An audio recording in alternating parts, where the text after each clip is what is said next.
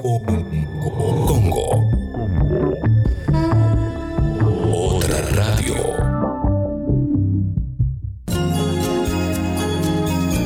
Oh, Sebastián.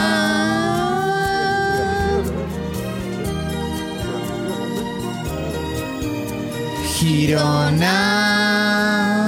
¿A qué se dedica Sebastián? ¿Pueden decir su especialidad, por favor? Hablaremos con un. El sexy. Hablaremos con un y le dicen el sexy. Con un psicólogo, con un terapeuta que está en línea en este momento. Hola, Seba, buen día. Hola, buen día, Clemen, ¿cómo están? ¿Cómo va, Bien, ¿y Seba? vos? ¿Todo bien? Bien, bien, acá andamos, en, en casa. Bueno, bueno, ¿cómo estás llevando este tiempo, Seba? eh, de este tiempo de, de- de autoencierro y demás.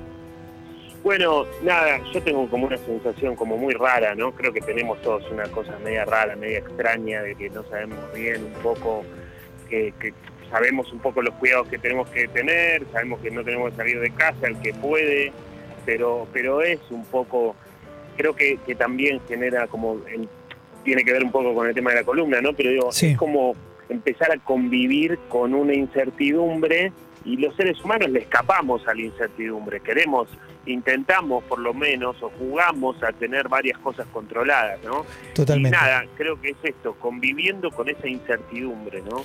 Totalmente. Seba, em, quiero decirle a nuestros oyentes que pueden utilizar la app, no vamos a hacer llamada telefónica para no cruzar porque puede salir mal, pero sí pueden enviar mensajes a la app de Congo, de texto y de audio, relacionados a cómo están manejando la ansiedad en este momento, si se pusieron más hipocondríacos, hipocondríacas, eh, en esta época tan especial. Le pueden hacer preguntas a Seba y demás. Seba, a mí me gustaría eh, partir de. Parto de algo que me pasa a mí, porque entiendo que, es general, ¿viste? Yo el otro día eh, escribí en redes sociales que nunca me picó tanto la cara desde que tuve que dejar de tocármela. Y digo, más allá del chiste, lo que empiezo a notar es que estoy muy ansioso todo el tiempo, mucho más de lo que estaba antes. Eh, ¿Es normal eso? Yo creo que es normal para todo lo que se está viviendo, ¿no? Digamos, y me parece que es como poder hablar de la otra población de riesgo, de la, de la po- población de riesgo de los ansiosos y de los hipocondríacos. Sí. En una época también en donde todos tenemos cierto grado de ansiedad, ¿no? Nadie puede decir que, digo, en esta época del mundo todos Sí. somos un poco ansiosos y desde ese lugar obviamente que habrá, hay gente que mucho más, hay gente que mucho menos, pero pensemos, ¿no? Y recordemos, porque muchas veces se habla de ansiedad y la ansiedad siempre tiene que ver con el control, o mejor dicho, con la falta de control, ¿no? Mm. Con, con las cosas que no podemos controlar y hay una relación entre el control y la angustia, ¿no? Cuando, cuando yo mi vida la tengo controlada en líneas generales, mi angustia está baja. Cuando algún área de mi vida sale un poco de ese control, pierdo el control en esa área, bueno, empieza a aumentar la angustia. Hoy esto es un poco para todos, porque todos perdimos un poco de control en nuestra vida Sí. y, a- y en mayor o menor medida a todos nos aumentó un poco la angustia por esta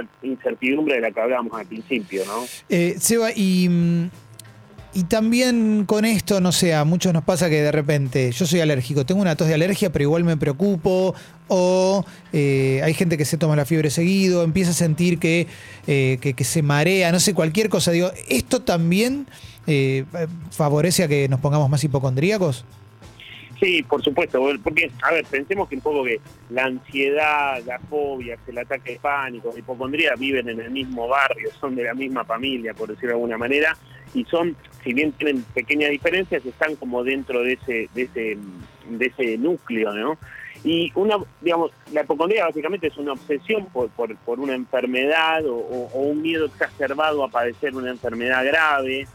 Y la verdad que ese miedo, digamos, esa obsesión, la persona no sabe si tiene esa enfermedad, pero esa propia obsesión ya te hace sufrir porque muchas veces se presenta como una certeza. Mira, me duele un poco la garganta, entonces, claro, tengo tal cosa.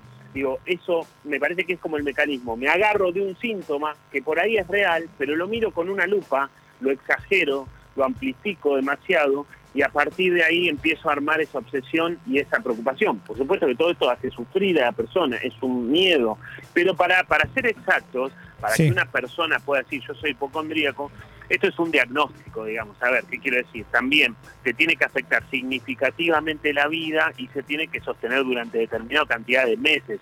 No es porque, bueno, ahora me pica más la cara, yo soy hipocondríaco. En todo caso, como hemos, hemos dicho en muchas oportunidades, puede ser que una persona tenga rasgos de hipocondría, pero no sea un hipocondríaco, digamos, no llegue a serlo, ¿se entiende? Sí, sí, sí, sí. Hay un montón de preguntas que están llegando a la app de Congo. Pueden enviar preguntas por texto y por audio para Seba Girona, que, que obviamente como hace columna en el programa, no está aquí con nosotros, pero sí por teléfono. Jessy tenía una pregunta, Leslie, también vamos primero con la de Jessy y Seba, vamos eh, picando ahí. ¿puede ser que el aislamiento o estar así tanto tiempo, todo el día en nuestra casa, nos afecte en cosas que ya nos afectaban en nuestra vida cotidiana, pero más puntualmente? Por ejemplo, yo antes comentaba, si por ejemplo te acabas de separar o estás triste por algún motivo, no sé, alguna pérdida de algún familiar o algo, que esto agrave más las cosas, como que le ponga lo que vos decías como en la lupa? Yo creo que sí, totalmente, sí. Y es más, yo creo que habrá que ver a cada uno a dónde lo agarra, lo agarra la, la, cuarentena, ¿no? Porque si te agarra en un duelo, ese duelo, digo, cuando vos estás atravesando un duelo, necesitas ver amigos, necesitas charlar, necesitas juntarte, por ahí darte un abrazo con alguien. Si te estás separando o si te acabas de separar, estás extremadamente angustiado muchas veces y necesitas ese contacto personal. Digo, depende a dónde te agarre, digamos, el, mundo está entrando como en una pausa en algún mm. sentido y depende de a dónde te agarra esa pausa, me parece, ¿no? Obviamente te agarra mejor o peor parado, psicológicamente hablando, y las angustias que vos tenés, o por un duelo, o por una separación, no se, no paran, viste, no se ponen en pausa, se seguís angustiando por lo que te pasa. Y sin tus amigos. Un poco toda esta incertidumbre. Claro. Eh, empiezan a llegar un montón de preguntas. Acá hay una ceba que es tremenda, porque tiene que ver con la situación a la que estamos obligados y obligadas a vivir, que es esta situación de encierro. Y mirá el caso de Nora que vive en Nueva York, nos manda un mensaje de texto y es tremendo. Dice, estamos tratando de estar adentro también. Mi marido y yo estamos en plena separación, durmiendo en cuartos separados. Ahora sucede esto, él me ignora, mi casa no es muy grande, tengo dos hijos adolescentes, veo que a ellos esto les hace, les hace mal, me causa cada vez más ansiedad. Lo hablé, pero él no cambia su posición. ¿Qué puedo hacer? ¿Cómo lo hablo mejor? Eh, también, una cosa, Seba, me parece que ella se está poniendo la carga sobre ella también cuando claramente el tipo no está colaborando. Pero, eh, ¿qué pensás de un caso así, Seba? Eh, sí, bueno, por supuesto es un caso muy complejo, ¿no? Porque tenés como una limitación, digamos, en una situación así ella saldría mucho más, espaciaría mucho más esa convivencia y ahí con esa limitación que tenemos todos se, se, vuelve un poco más complicado. Lo ideal sería, por supuesto, que en este caso entiendo que no se puede, que se ponga en pausa esa separación también por este coronavirus, digamos, ¿no? Por esta cuarentena. Me parece que en todo caso, eh, como siempre decimos, un poco ella está esperando el cambio de él, a ver, convengamos que también los parámetros habituales con los cuales pensamos un montón de situaciones están alterados, ¿no? En estos días porque no se puede salir y demás, digo, pero yo trataría de probar por ese por ese lado, digamos. Yo si fuera ella dejaría de esperar el cambio de él y trataría de hacer algún cambio dentro de una situación muy limitada, ¿no? Porque se, se, nos achicó un poco el mundo en, la cabeza y en, y en la realidad también y en ese sentido trataría de ver qué puedo hacer yo y no tanto esperar el cambio de, de esta, de, este, de esta persona, digamos, de su pareja, de su expareja. Bien, estamos acá charlando con Seba Girona, está saliendo por teléfono, hay un montón de preguntas, hay un montón de preguntas. Voy con la de Alessi y después tengo varias para leer también y hay audios también. Está, está explotado como siempre, pueden escribirle a Seba a, la app de Congo. Alessi. Seba, eh, con respecto a los vínculos a, a distancia, que son medio obligatorios, amistades, bueno, eventuales parejas, eh, ¿Cuáles son las cosas que hay que tener en cuenta como para que uno no se termine sintiendo solo? Eh, más allá de que digo, uno sabe que hay otra persona en otro lugar que no puede salir como uno, pero ¿cómo haces para que eso no se te vuelva en contra? Bueno, ese yo creo que es un, punto súper interesante, ¿no? Porque se, recomienda, por supuesto, los, mayores de 65 años son población de riesgo y se recomienda que permanezcan en sus casas. Hay muchos eh, o padres de esa edad o abuelos que quedan, que viven solos y que quedan solos en sus casas, por supuesto esa es la medida correcta, pero también ese aislamiento implica soledad y a la y en esa edad me parece que también esa soledad puede tener un impacto muy fuerte en tu, en tu autoestima, en tu estado de ánimo. eh, puede haber alguien que se deprima, alguien que esté muy triste. De hecho, convengamos que ese aislamiento nos trae a todos sentimientos de frustración, sentimientos de angustia, tristeza. Imagínate para como una población mucho mayor. Me parece que en ese sentido lo que tenemos que tratar de hacer, no sé, tenés un abuelo que está en cuarentena, está solo, por ahí tenés que llamarlo un poco más, tenés Claro. que tratar de por ahí darle algún instructivo para que se pueda conectar por WhatsApp o, o- o alguno que esté un poco más canchero con la tecnología por Skype. Digo, tratar de poder estar más atentos a las personas, a los adultos mayores que están aislados por este, por este problema de la soledad y su estado de ánimo, ¿no? Eh, y Ale, y un poco lo que vos me decías, me parece que es, es tratar de, generar contacto con un amigo por, por Skype me parece que es de las cosas que podemos hacer y que tenemos a mano. Nosotros los seres humanos no estamos preparados para estar tan aislados. Pensémoslo, si bien tenemos capacidad de adaptación, en algún punto también nosotros necesitamos tanto el contacto social y el contacto físico, tanto como alimentarnos. Pensémoslo de ese lado. Pero bueno, mientras tanto, mientras dure esto, creo que poder conectarnos a través de las redes sociales, a través de WhatsApp, o a través de Skype y vernos y charlar, aunque sea cinco minutos, diez minutos, obviamente que puede servir un montón. Acá Euge dice, vine de Brasil el domingo y estoy metida en casa desde ese día. El primer día me comí todo, hoy me armé una rutina escrita y me anoté actividades para hacer. ¿Eso me puede ayudar? Bueno, sí, yo creo que es clave lo que dice ella porque uno de los consejos es estructurar el día. Una de las cosas que hace tu trabajo es estructurar tu semana, digamos, ¿no? Es como decir, bueno, de lunes a viernes tengo que hacer tal cosa de tal hora a tal hora, después tengo que hacer tal otra. Bueno, eso ahora no lo podemos hacer afuera, pero sí lo podemos hacer adentro. Estructuremos el día. En líneas generales tampoco tenemos que ser tan estrictos porque no vamos a poder tener la rutina habitual, pero digo, bueno, a la mañana voy a hacer tal cosa, después almuerzo, después hago tal otra. Y otro de los consejos también que me parece que es interesante es poder, eh, digamos, cambiarse, bañarse, de alguna manera empezar el día, no por el hecho que tengas que estar en tu casa, te bañes, se te desestructura el día cuando te, si te bañas a la mañana habitualmente, un día te bañas a las 5, otro a las 8, se te empieza a desarmar la rutina y ese y esa desestructuración puede generar angustia también. Están llegando muchísimos mensajes a la app de Congo. La app está explotada. Pueden enviar de texto y de audio. Vamos con un audio a ver si lo escuchas bien, Seba. Seba, chicos, eh, por lo que están contando me parece que soy hipocondríaco. ¿Qué hago? Porque la verdad me estoy poniendo bastante nervioso. ¿Escuchaste, Seba? Sí, sí, sí, escuché perfecto. Bien. Bueno, a ver, como decíamos antes, la, la- la hipocondría y la, y la ansiedad están relacionadas. Una de las cosas, para que pensemos un poco en, en términos más concretos a la ansiedad, hablábamos de que la ansiedad tiene que ver con lo que no controlo o con lo que quisiera controlar y no puedo controlar y por ende eso me da miedo, ¿no? Desde ese punto de vista me parece que está bueno poder pensar para, para ver si las personas pueden identificar esto que voy a decir. Para que yo pueda decir que tengo un pensamiento ansioso tiene que tener tres componentes fundamentales. El primero es que ese primer componente es que algo malo, algo negativo, algo perjudicial para mí me va a pasar, este es el segundo, me va a pasar en un futuro cercano y yo no voy a poder saber qué hacer con eso. O sea, los recursos que tengo habitualmente no me van a servir. Este es el tercer componente de un pensamiento ansioso. Repito, algo malo me va a pasar dentro de un futuro cercano y yo no voy a poder hacer nada con eso. Lo primero que tenemos que identificar es eso, es si estamos frente a un pensamiento de ansiedad. Porque muchas veces se denomina la ansiedad como un exceso de futuro, ¿no? Yo me estoy adelantando demasiado a cosas que no sé si van a pasar. Excelente.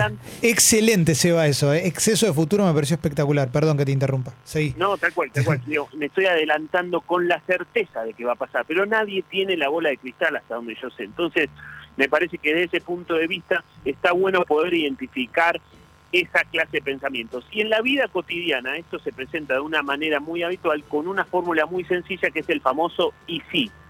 Claro. Y si me enfermo, y si pierdo el trabajo, y si me muero por esta enfermedad, no sé, te- podés multiplicarlo por lo que quieras, digo. Estar atento a los sí sí que nos decimos a nosotros mismos, seguramente esos sí sí tienen que ver con pensamientos ansiosos, con pensamientos que se presentan como certezas sobre cosas que no pasaron y yo realmente no sé si van a pasar. Eh, te leo acá una pregunta de Mel Seba. Dice, mi papá quedó viudo y lo echaron del trabajo. Hacía transporte de pasajeros, pero con la cuarentena tuvo que suspender todo.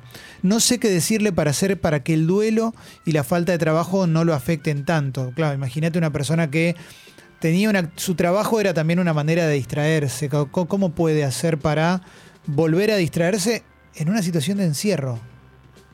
Bueno, yo creo que en ese sentido, obviamente, digamos, están estos casos que son más graves y que son población de riesgo. Yo creo que en ese en esos casos lo que lo que un familiar puede hacer es, hacerle sentir la presencia, ¿no? Hacer sentir que, que no está solo, poder tratar de ayudarlo, digo, poder eh, que, esta- que el padre de ella pueda sentir que cuenta con ella, que cuenta con la familia. Digo, por ahora me parece que es eso. Después habrá que ver si las cosas se pueden normalizar. Pero está claro que, que agrava, digamos, todo lo que te pase, como decíamos antes, según en donde te agarra de la cuarentena, si te agarra bien parado, la piloteas mejor, y si te agarra mucho más, digamos, si te agarra mucho más vulnerable por algo que te pasó, seguramente que va a ser un poco más grave. Creo que muchas veces la presencia y, digamos, aunque no podamos ayudar o aunque a veces lo que decimos tampoco sentimos que tiene mucho efecto, la presencia es una intervención en sí misma. Claro, claro, claro.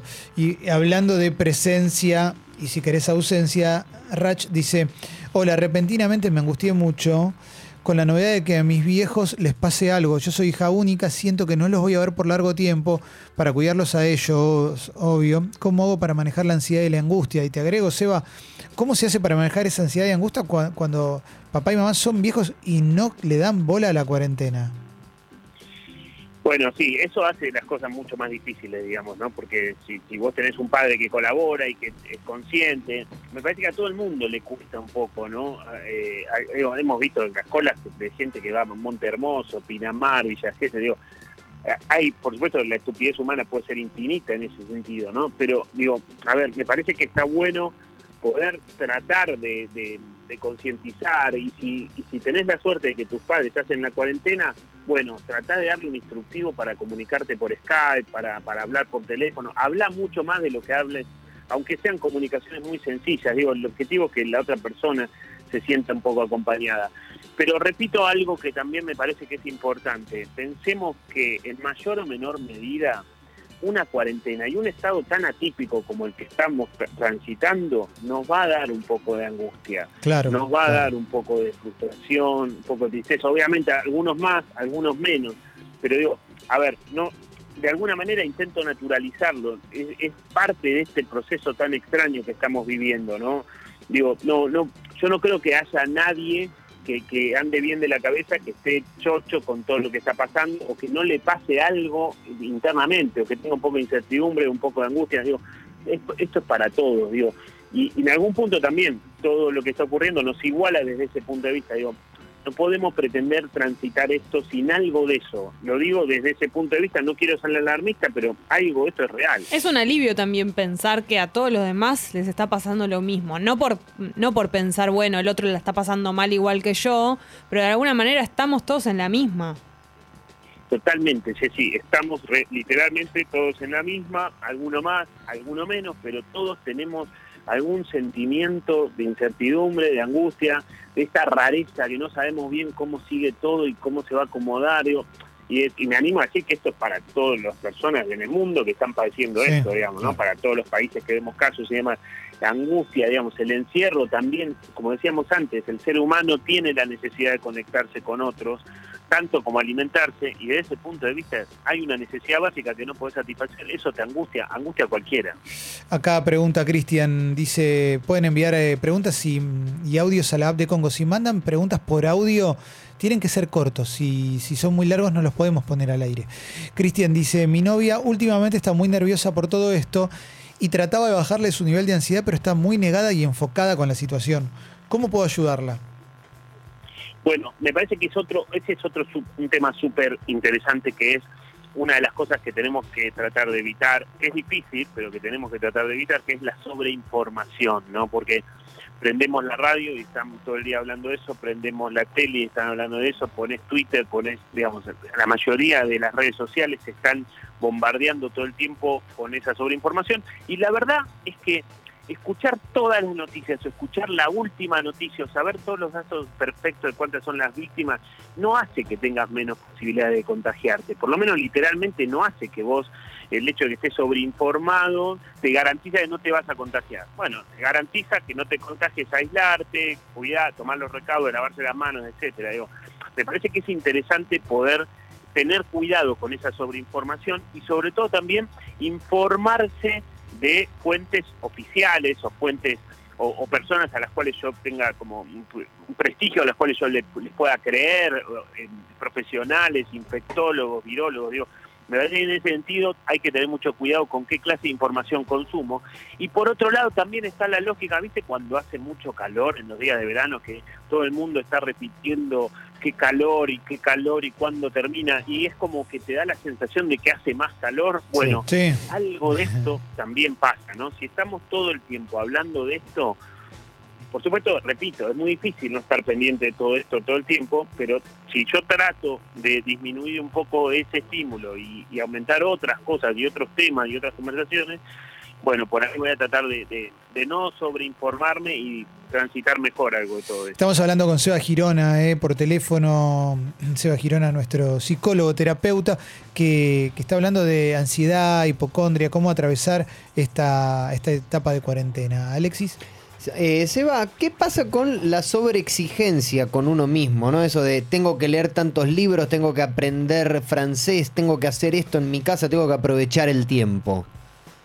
Excelente pregunta, Ale, estás inspirado para mí. Eh, porque está buenísimo, digo, porque hay, hay mucha gente que plantea esto, ¿no? Tengo que hacer esto, tengo que hacer lo otro.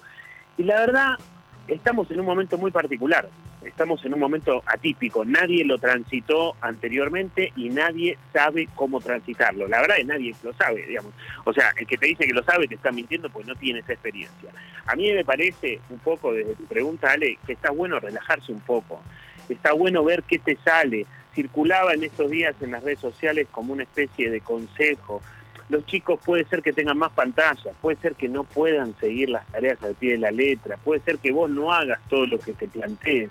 Me parece que es lógico pensarlo así, relajarnos un poco, digamos, estamos en un momento muy particular.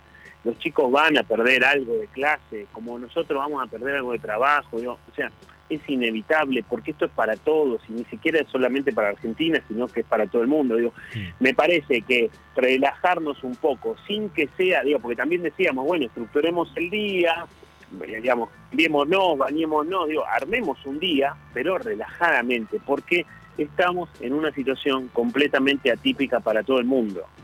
Eh, tengo, primero tengo una pregunta de acá y después te voy a hacer, eh, Sucho te va a hacer una pregunta, pero que- porque si no me va a quedar muy, muy lejos, porque antes de la pregunta de Alexis habíamos hablado de la tercera edad y Macucha lo que dice es que a sus padres sospecha que les pesa aceptarse como población de riesgo. Reconocerse así implicaría aceptarse débiles, típicamente de la tercera edad, es por eso que muchas personas mayores no se cuidan. ¿Pensás algo similar, Seba? ¿Te parece un argumento lógico?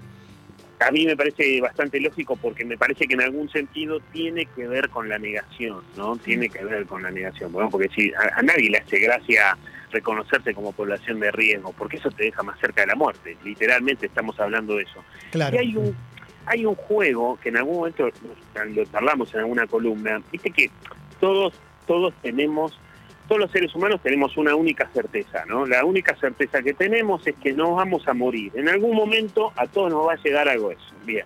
Sí. ¿Qué hacemos? ¿A qué jugamos las personas? La, la mayoría de la gente a qué juega? ¿A qué, es, ¿A qué falta mucho para eso? ¿A que no va a pasar dentro de un tiempo? Tengo muchas cosas que hacer antes de que me suceda. Entonces, bueno, los programas de radio que hago son, o las carreras que estudio, o los trabajos, o los proyectos que inicio son, es ese juego de poner cosas entre la muerte y yo, digamos, ¿no? Para Sí. distanciarme. En esta época, ese juego parecería más difícil de jugar, digamos, ¿no? Es un juego imaginario que jugamos todos en nuestra vida cotidiana. Aunque sea la única certeza que tenemos, la mayoría de la gente no piensa todo el tiempo que se va a morir. Algunas personas sí, y eso es una patología, pero la mayoría de la gente podemos jugar este juego. En este momento ese juego es más difícil de jugarlo y por otro lado los adultos mayores como población de riesgo es más mucho más difícil todavía. Por eso pensarlo un poco desde la negación como un mecanismo de defensa te ayuda a entender algo de eso. Eh, digo, este micro de, de ancianos que circulaba, lo escuchaban las noticias de ustedes por, Sí, por Mar el del Plata, ¿no? Bueno, obviamente, mezcla de estupidez y mezcla de negación en algún punto, ¿no? Pero me parece que algo de eso nos está pasando a todos, en mayor o menor medida también. Eh, Sucho, Hola, Seba, ¿cómo va? Eh, ¿Cómo andas, Sucho? Yo hablamos bastante de nuestros adultos mayores y te quería preguntar también, porque surgió hoy a la mañana en Mentiras Verdaderas, ¿cómo se habla de esto con los chicos? ¿Cómo no se les Sí. pasan nuestras inseguridades a, a los chicos que nos ven que estamos en casa con ellos, que no hacemos nuestras actividades normales? Digo, ¿cómo no les pasamos esta preocupación? Bueno, es súper interesante, ¿no? Porque en las poblaciones son los extremos, ¿no? Los adultos mayores y los niños son como los extremos de, de la sociedad. Y me parece, bueno, siempre me parece que es importante poder hablarles a los chicos desde su nivel, digamos que el adulto baje a su, a su terreno para poder dialogar de lo que está pasando y de que pueda hablar en su, en su propio idioma o con palabras que no puedan comprender sin tratar de transmitirle información que puede ser innecesaria. O sea, yo no le voy a mentir, pero hay detalles que yo no necesito darle y el niño no necesita conocer tampoco. Ahora, es cierto lo que vos decís, digamos, por más que yo no diga nada, ven que toda la rutina se alteró, no están yendo al colegio, los padres no van a trabajar o todo está medio raro. Bueno, desde ese lado me parece que está bueno transmitirle un poco la situación, contarle un poco lo que pasa y transmitirle también cierta esperanza, ¿no? De que en algún momento esto se va a solucionar o de que en algún momento algo de esto se va a acomodar, por lo menos un poco más. Digo, me parece que está bueno poder plantearlo desde ese lado hacia los chicos. Ahora, habrá que ver si yo tengo esa esperanza o no para transmitírsela a mis hijos. Bueno, ahí entran como estos factores también que tienen que ver con la ansiedad y con la hipocondría, ¿no? Pero en la medida que yo pueda, me parece que es importante, y aunque no pueda, aunque no tenga esa esperanza, quizás también está bueno transmitirle a los chicos algo de eso, ¿no? bien, Jessy también te pregunta para Seba y ahora después leo un par más y, y ya cerramos, Seba. La verdad que está buenísimo, buenísimo, buenísimo escucharte hablar de todos estos tópicos. Seba, con respecto al después, cuando todo esto pase, eh, ¿hay alguna esperanza de que, no sé, pensándolo muy optimista, estemos como mejor como sociedad o todos juntos, que esto nos haya dado como alguna lección o algo así? ¿O no se puede pensar en eso ahora? Eh, yo creo que es súper interesante, Jessy, lo que decís, digo, es una pregunta abierta. Para mí, en algún punto, algo de todo esto nos va a dejar un poco más miedosos. Vamos a estar distintos. Nos va a alterar, porque es un momento muy traumático para, para las sociedades y para el mundo, digo, nos va a dejar un poco más miedosos, más temerosos. El riesgo mayor sería que nos limite el contacto físico. Nosotros como latinos somos muy de, de- de- de tocarnos, de abrazarnos, y en algún punto eso alteraría nuestra identidad. Quizás ese es el lado malo, quizás el lado bueno es, bueno, quizás nos haga pensar la vida desde otro lado, nos haga empezar a ponerle foco en algunos temas que quizás hoy se pasan más de largo, a prestarle más atención a los vínculos, a valorar algunas cosas que no se valoran tanto. Yo creo que van a pasar cosas buenas y van a pasar cosas malas cuando todo vuelva más o menos a cierta normalidad, digamos. Creo que algo de eso seguramente va a ocurrir.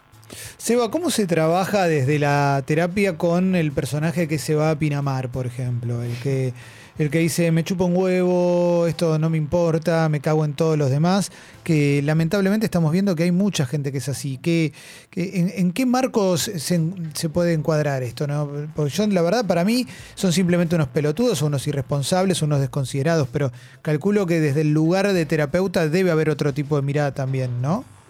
Sí, sí, por supuesto. Es difícil, por supuesto, ¿no? Porque, digamos, el primer, el, el primer impulso es, es a pensar eso que vos decís, ¿no? Digamos, a, pensar en la estupidez humana en ese sentido.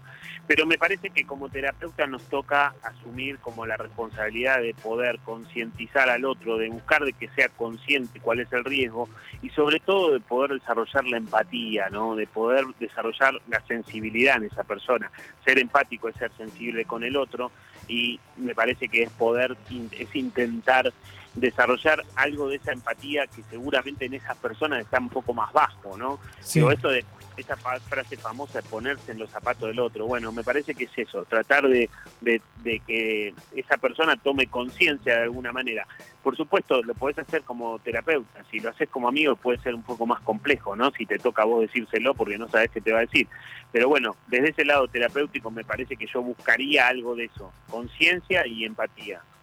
Eh, Seba, estuvo buenísimo hablar con vos. La verdad que, que siempre es un lujo y, y te agradezco que hayas salido al aire. Bueno, como siempre, igualmente. Es, es raro que, que lo hagamos por teléfono porque es la primera vez, pero sí, estuvo muy bueno. Claro que sí, claro que sí, porque también se puede hacer terapia, esto va por afuera, pero se puede hacer terapia por Skype, a, a distancia. Esto ténganlo en cuenta también eh, para aquellas personas que Esto- necesiten un esto apoyo. cierto, en estos días hubo como una... Como un- esto ya venía aumentando, porque lo hemos charlado alguna vez, y ahora, más que nunca, digo, los mismos pacientes que yo veo en el consultorio, hoy los estoy viendo por Skype. Pero Eh, sí, es, es así. Totalmente. Lo vamos a subir a, Spotify y esto para que lo puedan escuchar y, tener un poquito más de claridad. Gracias, Eva.